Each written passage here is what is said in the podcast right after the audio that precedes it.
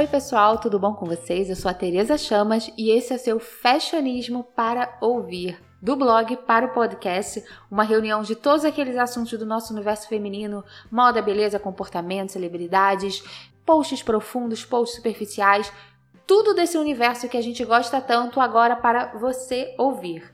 Semana passada foi o lançamento do nosso Fashionismo para ouvir. Eu fiquei muito feliz com a repercussão. Gostei muito que quem já é heavy user de podcasts me recebeu de braços abertos, me deu várias sugestões, toques, e eu tô muito empolgada com essa nova plataforma para falar sobre os assuntos que eu falo há 11 anos no fashionismo, agora na versão para ouvir. Então, se preparem que pelas próximas semanas, pelos próximos meses, teremos no, muitas novidades bacanas, começando por hoje com o nosso primeiro programa, né? Eu vou, vou começar a falar coisas de blog, tag, post, enfim. Entendo. É, mas o nosso primeiro programa vai ser um post super tradicional do fashionismo que eu sempre pensei em ir além com ele e nada melhor que agora o podcast. É a ronda da semana. Quem é leitora antiga e fiel e cativa do fashionismo, sabe que a Ronda da Semana é uma tag muito antiga que a gente tem há mais de 5 ou 6 anos, que é um apanhado de notícias do nosso mundo, do universo da moda e da beleza, que a gente reúne, seja aquelas notícias que todo mundo ouviu falar e gostaria de repercutir, gostaria de ouvir a opinião do fashionismo, eu no caso, e aquele post que aquela matéria, aquela notícia que às vezes você não ouviu, estávamos lá, estamos lá para falar, para compartilhar, que tem tudo a ver com esse mundo que a gente gosta, que a gente consome, que a gente se interessa. Às vezes nem tanto, mas chega lá a notícia para mexer com a gente. É, tinham coisas polêmicas, tinham novidades em primeira mão, tinha de tudo. E eu sempre pensei, eu gosto muito de falar, eu sempre pensei, gente, esse post eram cinco posts em um, precisava criar alguma forma além para falar mais, para opinar mais. Pronto, chegou o podcast. Finalmente, agora a gente vai poder estender esse assunto, estender essa conversa. Então a nossa ideia é que toda essa sexta-feira, à medida que tenha notícias relevantes, acredito que toda semana tem, toda sexta-feira a gente vai chegar implacavelmente com as nossas notícias repercutidas e comentadas. Então, ao longo da semana, se você quiser é, saber alguma coisa que a gente fale por aqui, também pode me falar. Enfim, eu fico a semana toda é, selecionando pautas para chegar aqui sexta-feira e compartilhar com vocês. E começando por hoje, que teremos, separei coisas bem legais para a gente conversar.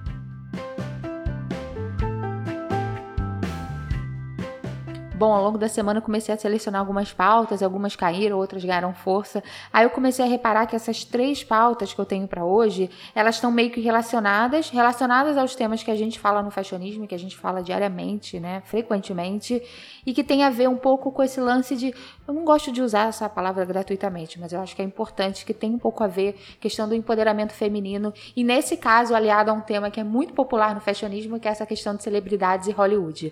É, se você pegar sei lá, 10 anos atrás, isso pouco existia no meio hollywoodiano e que agora está cada vez mais comum, que é o fato dessas atrizes, de grandes atrizes, médias atrizes, é, atrizes que fazem grandes filmes ou filmes blockbusters não tão oscarianos, estão cada vez mais procurando negócios além de se tornarem atrizes, além de fazerem filmes.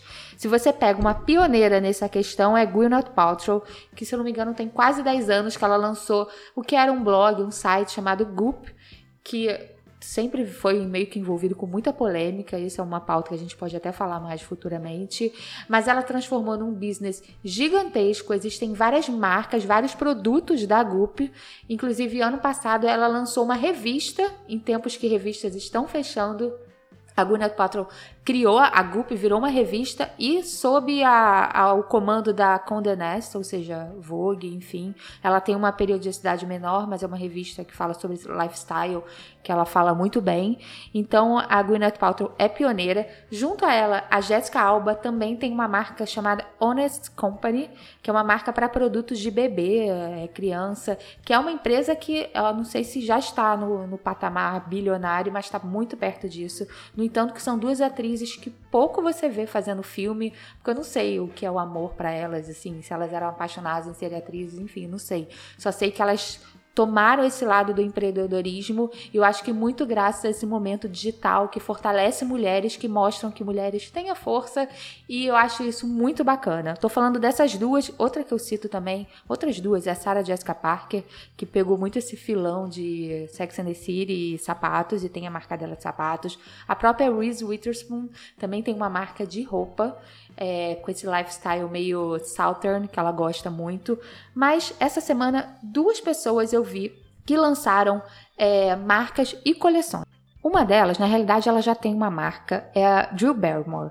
Não sei se vocês sabem, a Drew Barrymore, outra que a gente pouco vê, ela tem um seriado na Netflix, mas a gente pouco vê como antigamente, né, que fazia tanto sucesso, e muito vai para um outro tema que envolve todas essas mulheres, que parece que em Hollywood, depois que você faz 30, 35, você perde a relevância, isso é um, uma questão muito grande Infelizmente, isso acontece é, em Hollywood, mas graças a Deus elas mostram que elas estão se reinventando e isso é muito bacana. A Drew Barrymore tem alguns anos, cinco anos, se eu não me engano, uma marca chamada Flower, que começou como uma marca de beleza, uma coisa meio natureba, do jeito que ela gosta, e essa semana saiu que ela lançou uma linha Flower Home, ou seja, Flower para casa. Se eu não me engano, vende exclusivamente no Walmart.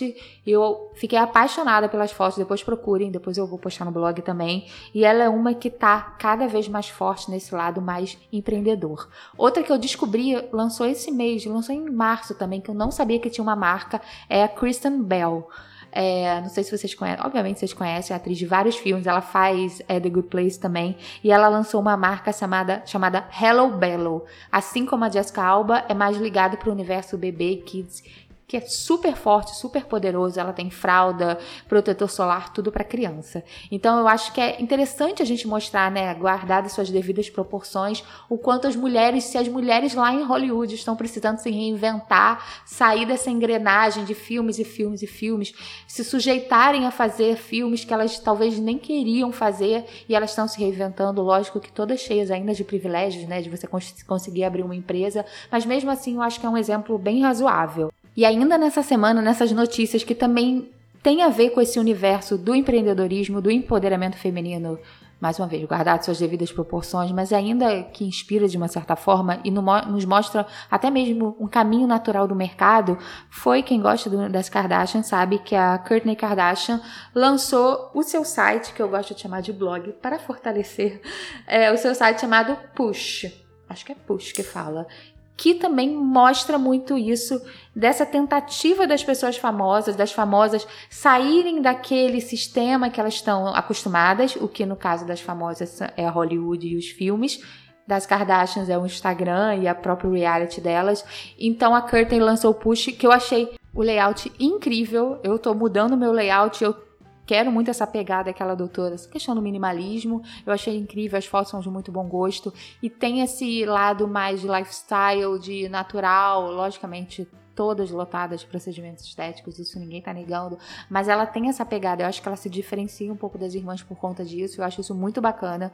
O site é muito legal e mostra mais uma vez essa reinvenção cheia de privilégios, de já chega lá com divulgação maciça, mas mostra que cada vez mais as pessoas não ficam paradas mais num segmento só, fazendo uma coisa só, dependendo da arroba só, do hashtag, enfim.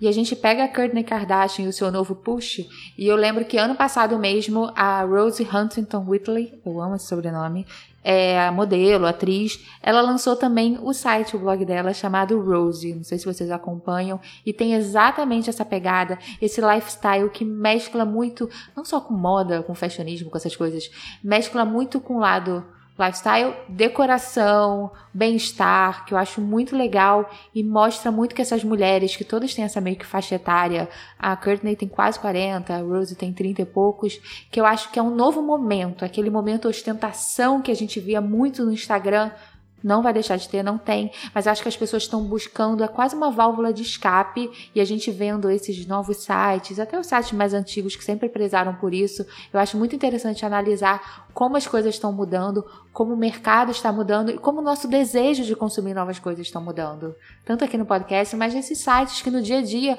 podem te inspirar de outra forma. Outro dia eu entrei num blog e vi que você colocar um ramo de eucalipto no seu chuveiro dentro do box para sair o vapor do chuveiro, vai lá pegar o eucalipto e deixar o seu banho mais saudável, um bem-estar purificado, enfim eu fiquei desesperada, tô doida atrás de eucalipto e ainda não achei.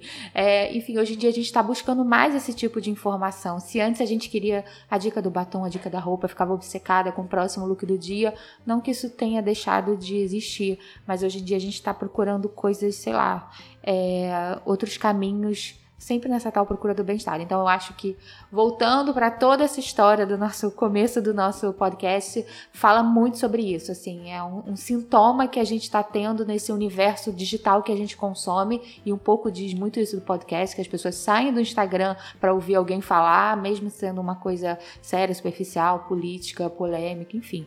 Então eu acho que é muito legal a gente analisar isso e eu me empolgo muito e fico muito feliz de ver essas mulheres famosas que acompanhar, que a gente acompanha a vida delas há muito tempo estarem nesse novo universo, num novo patamar.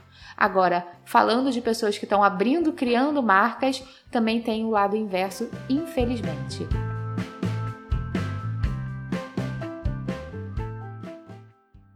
Quem gosta desse universo de maquiagem, quem acompanha, com certeza ouviu falar que na última semana foi anunciado que a NYX, que é uma marca americana, super descoladinha, acessível lá fora, muito barato, aqui veio um pouco mais caro, mas ainda na faixa dos dois dígitos, eles encerraram, estão encerrando suas atividades aqui no Brasil, infelizmente. As lojas ainda não fecharam, mas inclusive se você for em alguma das lojas, tem produtos 50% off.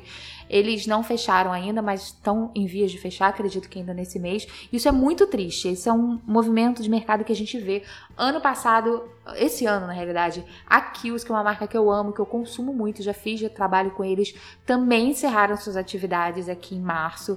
E é muito ruim, né? Que a gente veio do início da década de, do, da, da, chegada de grandes marcas, a própria Sephora que veio para o Brasil, enfim. Agora a gente está vendo um pouco um caminho, muito por conta dessa crise, por questões políticas, muitas coisas. E agora a gente está vendo um caminho, muitas marcas saindo. A questão da Nix, pelo que eu li, não é nem de é, falência no sentido de não estava vendendo muito, apesar de muita gente tocou nesse ponto, né, nos sites e até grupos que eu vi, é, mas muito por questões burocráticas brasileiras, isso a gente está careca de saber, saber, desde que a Anvisa é, dificulta a chegada de produtos, né, porque tem questões extremamente burocráticas, mas parece que no caso da Nix tinham produtos que ficaram presos nos portos lá por um ano, então, assim, primeira questão de validade, o produto que está um ano lá, como é que vai chegar depois pra gente, e até a questão do lançamento, a questão da tendência, a questão do produto. Então, isso enfraquece muito, né? A marca querer investir mais, querer acreditar no Brasil,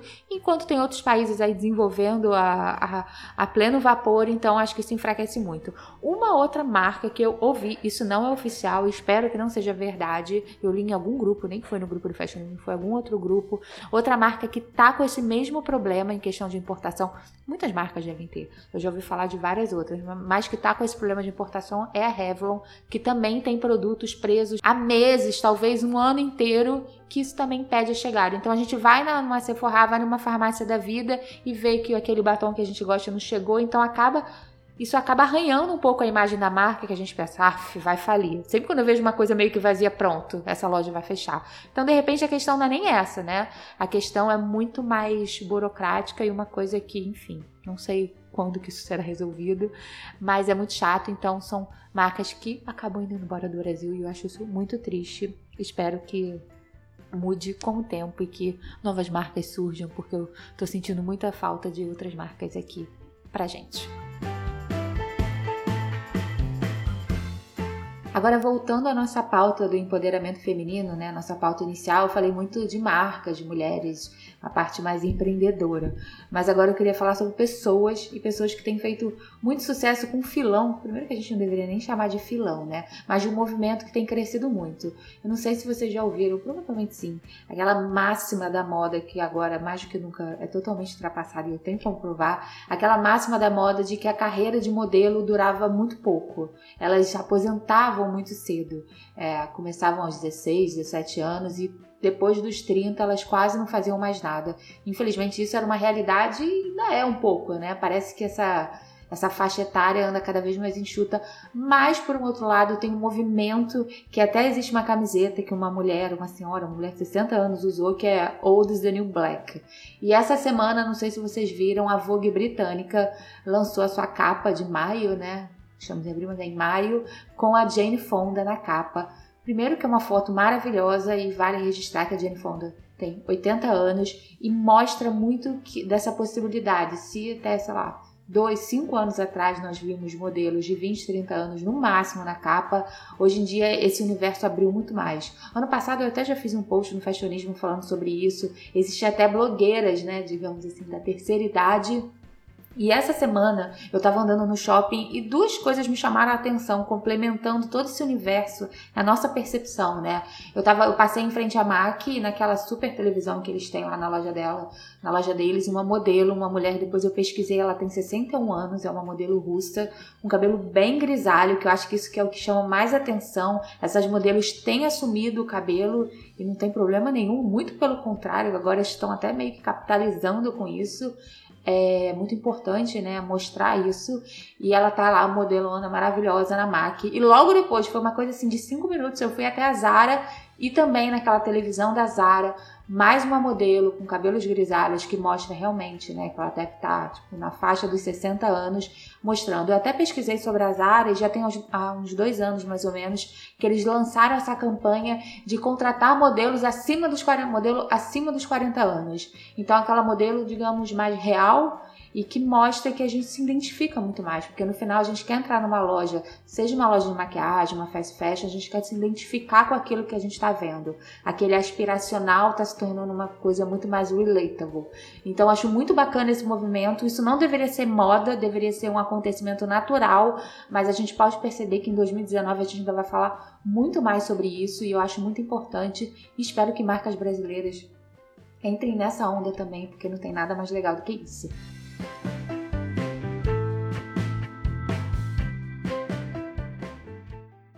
Agora, para finalizar o nosso podcast, isso é uma pauta que eu tive ontem no Fashionismo e eu queria muito compartilhar aqui. Quem sabe, né? Sexta-feira, se você está procurando um seriadinho, um reality show na Netflix, mas não espere nada muito profundo. Pelo contrário, dose de futilidade. É um reality chamado é, Selling Sunset, que em português eu nem gostei muito dessa tradução, que é Sunset Milha de Ouro. É, se você é da geração The Hills, The City, Laguna Beach, de todo esse pessoal aí de Los Angeles, com certeza vai se identificar, porque é do mesmo produtor desses seriados que fizeram sucesso 12 anos atrás. O produtor é o Adam DiVello, o nome, e ele lançou esse é, Selling Sunset que envolve todo mundo do glamour, ostentação, competição dos corretores de imóvel. Para quem não é muito ligado nesse universo, é, é um mercado muito de luxo, porque o corretor é, se você pensa que no próprio programa é assim, né? Tem uma casa de 40 milhões de dólares e a comissão, você vende a casa e, e, o corretor ganha uma comissão, uma coisa pouca, de 2 milhões de dólares. Ou seja, é um mercado que envolve muita grana e envolve glamour. Se você assiste o programa, é a melhor parte do programa para mim, são as casas deslumbrantes. Eu amo Los Angeles, eu amo todo esse visual, esse lifestyle, e o programa tem muito disso. Tem até menos do que deveria ter, mas tem muito disso. Eu amo, amei a trilha sonora do programa, amo esse tipo de música, e o programa fala desse relacionamento dessas corretoras de imóveis de luxo, de uma imobiliária muito famosa em Los Angeles. Tem um pouco, até a chamada, o trailer fala dessa questão, tenta botar um pouco de rivalidade feminina, mas tem um pouco disso, mas não é o carro-chefe, não é o mote do programa. Fala de relacionamento, de business, de relacionamento amoroso. É totalmente guilty pleasure, é uma coisa bastante futilzinha, eu vejo como uma novela. Então, assim, a novela tem a questão do assédio, dos caras que assediam as mulheres, né, nesse meio, que com certeza, ainda mais você tá indo numa casa, chega um cara cheio de gracinha, tem sobre isso, tem briguinhas, tem aquele drama, tem estresse, tem muita coisa, mas é um programa gostoso de ver. Meia hora, se você às vezes não quer ver nenhum filme cabeça, nenhum seriado complicado, eu achei bem bacana. São oito episódios, eu tô doido pra que tenha a segunda temporada. Inclusive, uma das corretoras ela é esposa daquele ator de This Is Us, que é o Justin Hartley. Ela também tá lá envolvida no drama. Então é bacana, se você gosta de Los Angeles, ver gente bonita, totalmente padrão, mas gente bonita, é, gosta de uma trilha sonora bacana, gosta de decoração e gosta de futricagem alheia, é uma boa dica. Depois me contem se vocês assistiram. Eu assisti tudo isso lá em três dias. E é uma boa dica para o final de semana.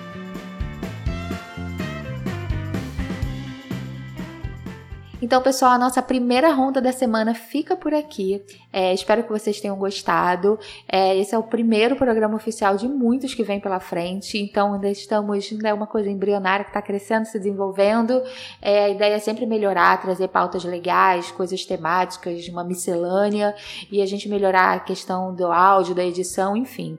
É, eu quis começar isso logo, fazer logo e eu tenho, tenho tido um feedback muito legal e tenho gostado bastante. E espero que vocês tenham gostado gostado desse formato, que é uma ideia que busca trazer uma informação de moda, um bate-papo sobre todo esse universo que a gente gosta, que a gente consome, de uma maneira leve, mas assertiva e sempre lá pontual no que a gente viu e que a gente repercute durante a semana. Então é isso. É, aguardo vocês na próxima semana com mais novidades no blog, no Instagram, no grupo, enfim, fashionismo aonde você quiser. Valeu? Beijos e até a próxima.